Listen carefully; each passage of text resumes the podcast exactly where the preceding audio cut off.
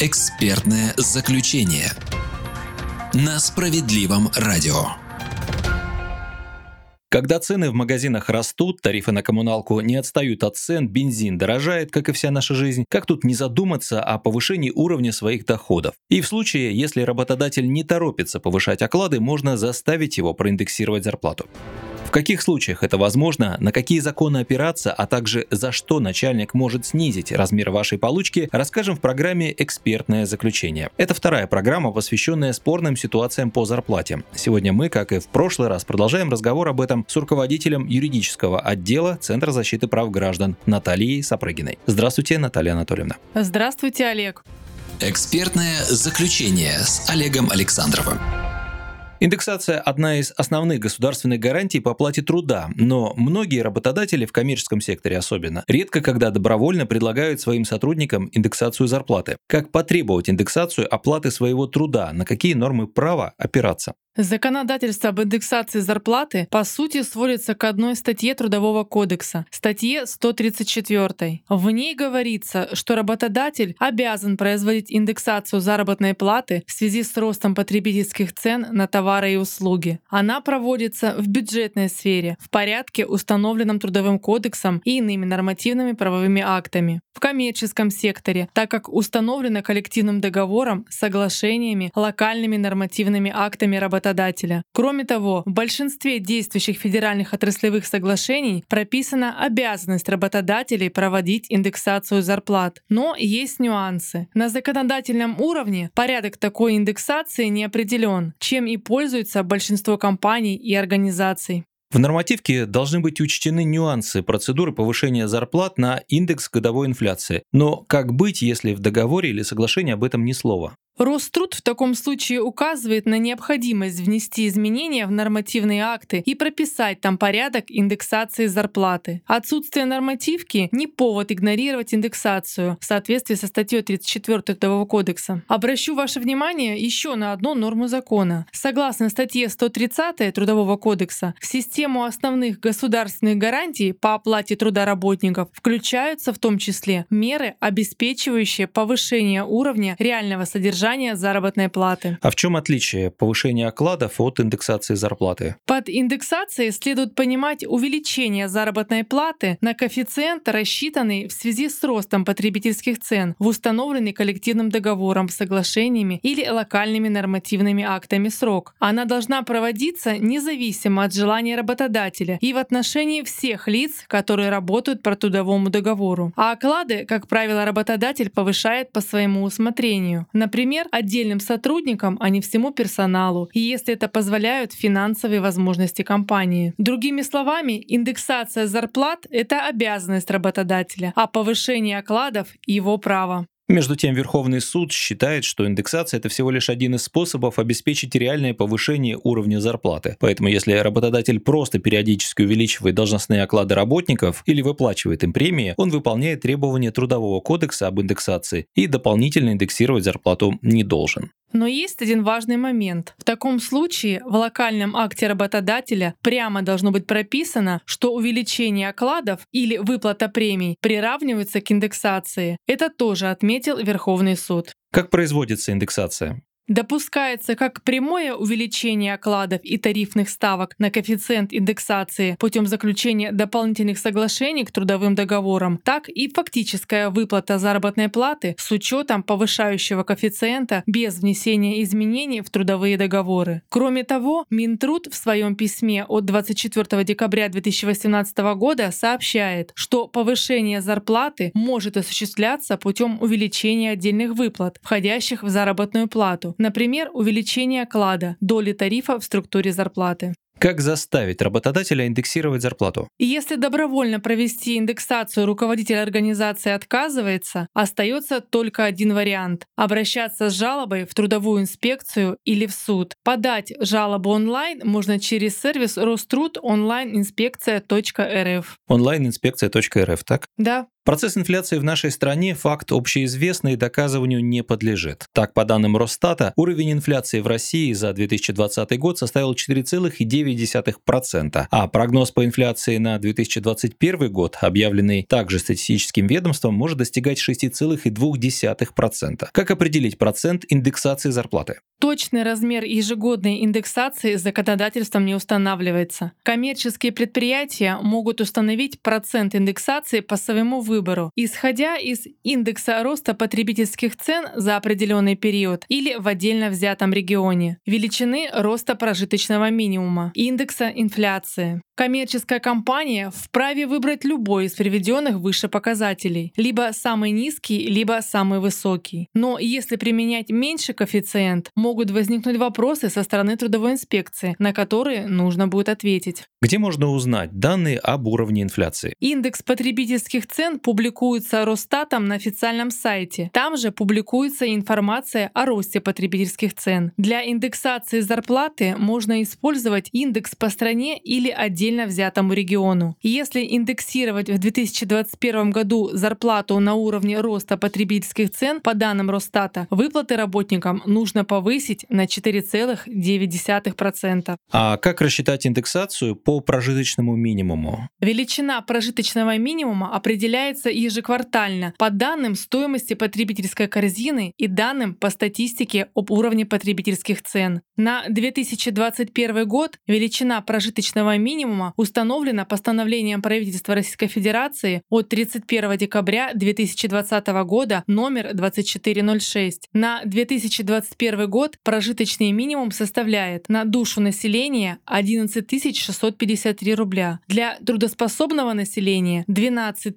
702 рубля. Для детей 11 303 рубля, а для пенсионеров 10 022 рубля. Таким образом, прожиточный минимум за год вырос на почти 9%. В каждом регионе этот показатель будет свой. Но индексация зарплаты на основе показателя роста прожиточного минимума будет самой высокой. Но есть же еще и третий вариант индексации, как вы сказали, на индекс инфляции. Что это? Росстат ежемесячно рассчитывает инфляцию на основании стоимости потребительской корзины. Официальная информация об индексе инфляции размещается на сайте Росстата. Законом о федеральном бюджете на 2021 год уровень инфляции равен 3,7%. Таким образом, индексация заработной платы в 2021 году с применением индекса инфляции должна составить 3,7%. Для служащих, чьи зарплаты финансируются из бюджета указом президента номер 597, установлен другой коэффициент индексации. Бюджетникам, которые перечислены в указе 597, индексация зарплаты составит 6%. Отмечу с учетом, какой величины индексировать заработную плату по индексу потребительских цен, инфляции или прожиточному минимуму трудоспособного населения решать работодателю. Какая ответственность грозит работодателю, который ежегодно не индексирует зарплаты? Если по итогам календарного года, в течение которого Росстат фиксировал рост потребительских цен, индексация заработной платы не проведена, работодатель подлежит привлечению к установленной законом ответственности, вне зависимости от того, был им принят соответствующий локальный акт или нет. Одновременно надзорные или судебные органы обязаны понудить его к устранению допущенного нарушения трудового законодательства, как в части проведения индексации, так и в части принятия локального акта, если таковой отсутствует.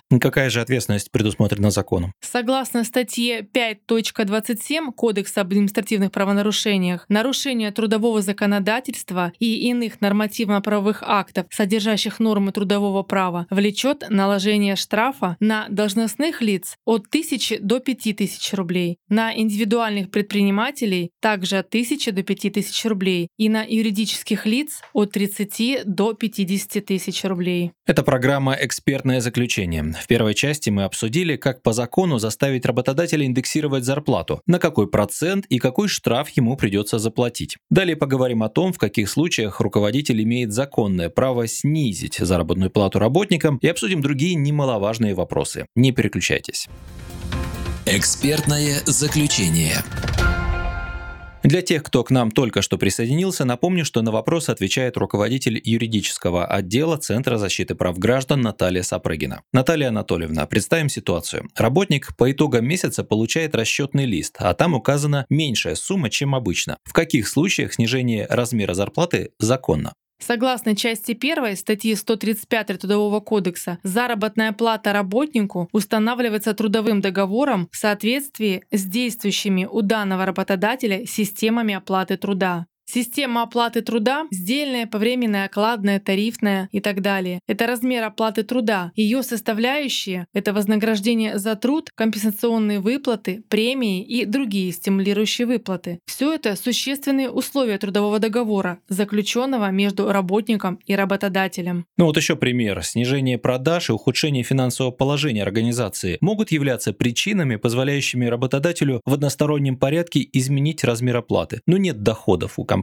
Нет, не могут. В соответствии со статьей 72 Трудового кодекса изменение определенных сторонами условий трудового договора допускается только по соглашению сторон, которое заключается в письменной форме. Но работодатель вправе изменить условия трудового договора, в том числе размер зарплаты, в случае, когда прежние условия труда не могут быть сохранены вследствие изменения организационных или технологических условий труда. Что это за изменения? К числу организационных изменений могут быть, например, отнесены изменения в структуре управления организации, внедрение определенных форм организации, например, бригадные, арендные, подрядные. Число технологических изменений условий труда, например, входят внедрение новых технологий производства, внедрение новых машин, станков, агрегатов, механизмов, усовершенствование рабочих мест, разработка новых видов продукции, введение новых или изменение технических регламентов. Вышеуказанные причины являются открытыми и носят оценочный характер. Работодатель может уведомить сотрудника о произошедших организационных или технологических изменениях по факту или должен заранее поставить в известность. О предстоящих изменениях определенных сторонами условий трудового договора, о причинах, вызвавших необходимость таких изменений, работодатель обязан уведомить работника в письменной форме не позднее, чем за два месяца, если иное не предусмотрено трудовым договором. Об этом говорится в части 2 статьи 74 Трудового кодекса. В письменном уведомлении работодатель обязан указать причины, вызвавшие изменение условий в части зарплаты.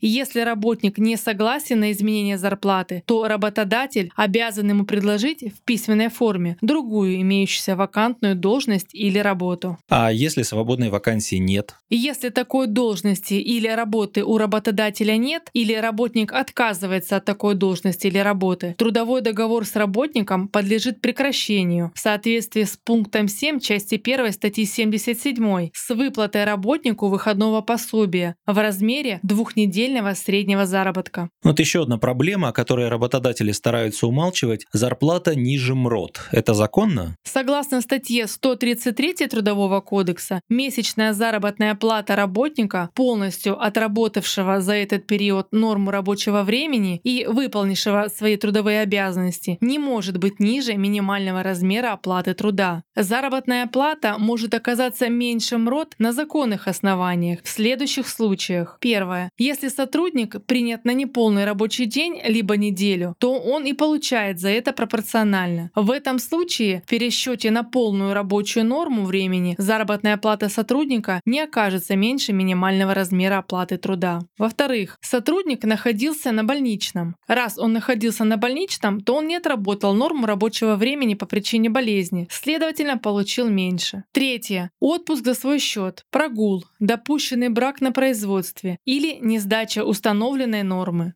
И четвертое – простое на производстве в случаях, не связанных с решением работодателя. Отмечу, что при простое по причинам, не зависящим от работодателя и работника, время простоя оплачивается из расчета двух третей тарифной ставки, оклада, рассчитанных пропорционально времени простоя, как следует из статьи 157 Трудового кодекса. Если вы полностью отработали норму рабочего времени, выполнили нормы труда, то есть трудовые обязанности, не попадаете в одно из вышеперечисленных оснований, работодатель обязан выплатить вам месячную зарплату не ниже МРОД за этот период. В МРОД, установленный федеральным законом, не включаются северные надбавки и районные коэффициенты. Они начисляются и выплачиваются сверх МРОД. Если при соблюденных условиях начислили заработную плату ниже установленного МРОД, как заставить начальство поднять зарплату? Подайте работодателю заявление с требованием увеличить месячную оплату до минимального размера оплаты труда. Рекомендую подготовить два экземпляра заявления. Первый отдайте работодателю, либо его представителю, а на втором попросите поставить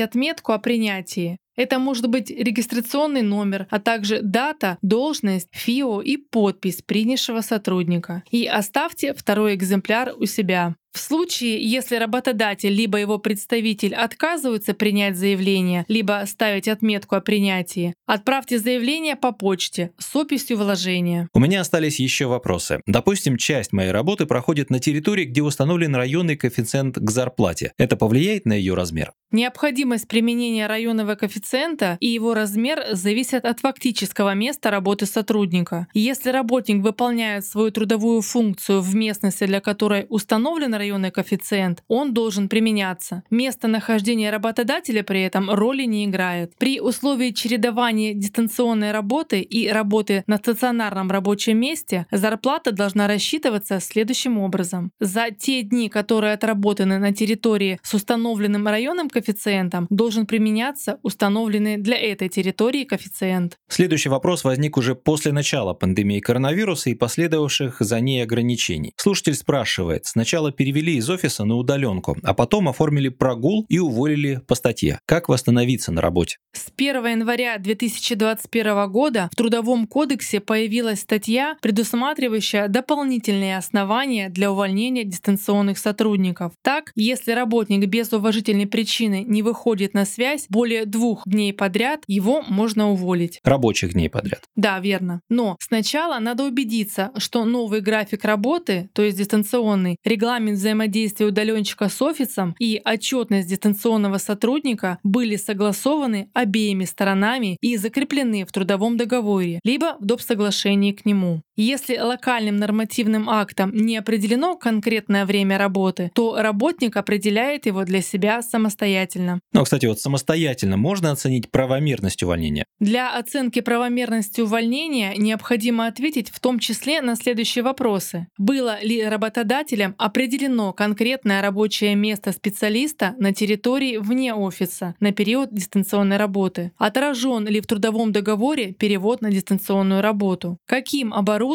и программными ресурсами был обеспечен работник на дистанционном рабочем месте? Каким образом осуществлялось информационное взаимодействие с работодателем? Каким образом передавались задания работнику и предоставлялись результаты выполненной работы? Для восстановления на работе потребуется вмешательство трудовой инспекции. Еще интересный вопрос. Какую зарплату должны заплатить, если временно перевели на место другого работника, а он получал меньше? В связи с производственной необходимостью для замещения временно отсутствующего работника, за которым в соответствии с законом сохраняется рабочее место, например, он в отпуске либо на больничном, по соглашению сторон работник может быть временно переведен на другую работу, которая по штатному расписанию является ниже оплачиваемой по сравнению с его основной работой. Следует при этом знать, размер заработной платы работника, переведенного по соглашению сторон временно на другую работу, устанавливается дополнительным соглашением к трудовому договору, которым этот временный перевод оформлен. При этом размер зарплаты на время перевода не должен быть ниже заработка по основной работе сотрудника. Если заработная плата на время перевода будет превышать полагающуюся по данной должности в соответствии со штатным расписанием организации, то фактически будет иметь место доплата. И помните, перевод на работу, требующую более низкой квалификации, допускается только лишь с вашего письменного согласия. Об этом говорится в части 3 статьи 72.2 Трудового кодекса. Устраивали на одних условиях с фиксированным размером оплаты. В процессе работы возросла нагрузка. По сути, работаю за двоих, пишет нам другой слушатель. Как заставить работодателя поднять зарплату? В случае поручения работнику дополнительной работы по такой же либо другой профессии, либо должности, заключается дополнительное соглашение к трудовому договору, устанавливающее срок, в течение которого работник будет выполнять дополнительную работу, ее содержание,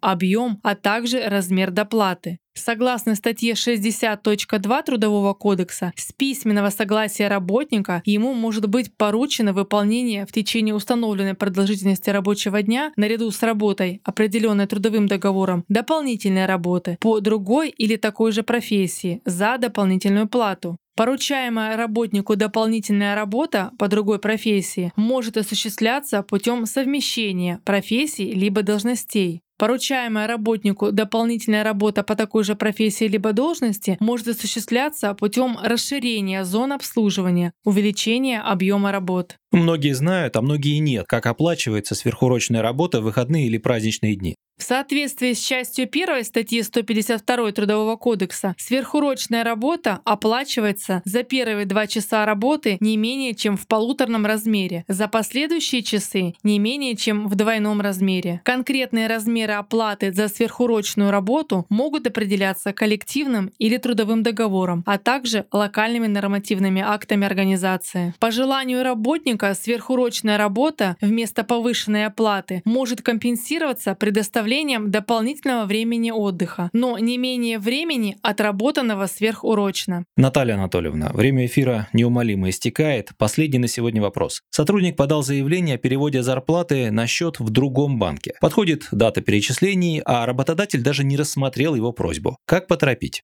Срок предупреждения работодателя о смене банка для перевода зарплаты составляет 15 календарных дней. Для замены кредитной организации, в которую должна быть переведена зарплата работника, по-прежнему достаточно сообщить работодателю в письменной форме об изменении реквизитов для перевода зарплаты. Если вы своевременно уведомили работодателя, но он не отреагировал, напомните, что воспрепятствование осуществлению права сменить кредитную организацию грозит наложением административного штрафа. Я напомню, на мои вопросы отвечала руководитель юридической службы Центра защиты прав граждан Наталья Сапрыгина. Спасибо за беседу. Всего доброго, Олег. Что такое ЦЗПГ? Более шести лет назад сеть центров была создана по всей стране партией «Справедливая Россия» и Министерством труда и соцзащиты Российской Федерации при поддержке президента Владимира Путина. И хотя к созданию центров приложила руку парламентская партия, это не политический проект, миссия которого научить граждан защищать свои права и заставить власть исполнять законы. Сегодня приемные работают в 73 регионах России. В рабочие дни действует горячая линия по номеру 8 800 755 55 77 7. Звонок по России бесплатный. Если вы столкнулись с несправедливым начислением зарплаты, задержкой выплат, ущемлением ваших трудовых прав, позвоните, вас проконсультируют профессиональные юристы Центра защиты прав граждан. А если вопрос требует проработки, то возьмут контакты и перезвонят позже или ответят на электронную почту. Вы слушали экспертное заключение, программу, помогающую людям защитить свои гражданские права. Для вас работали я, ее ведущий Олег Александров, за режиссерским пультом работал Михаил Семенов.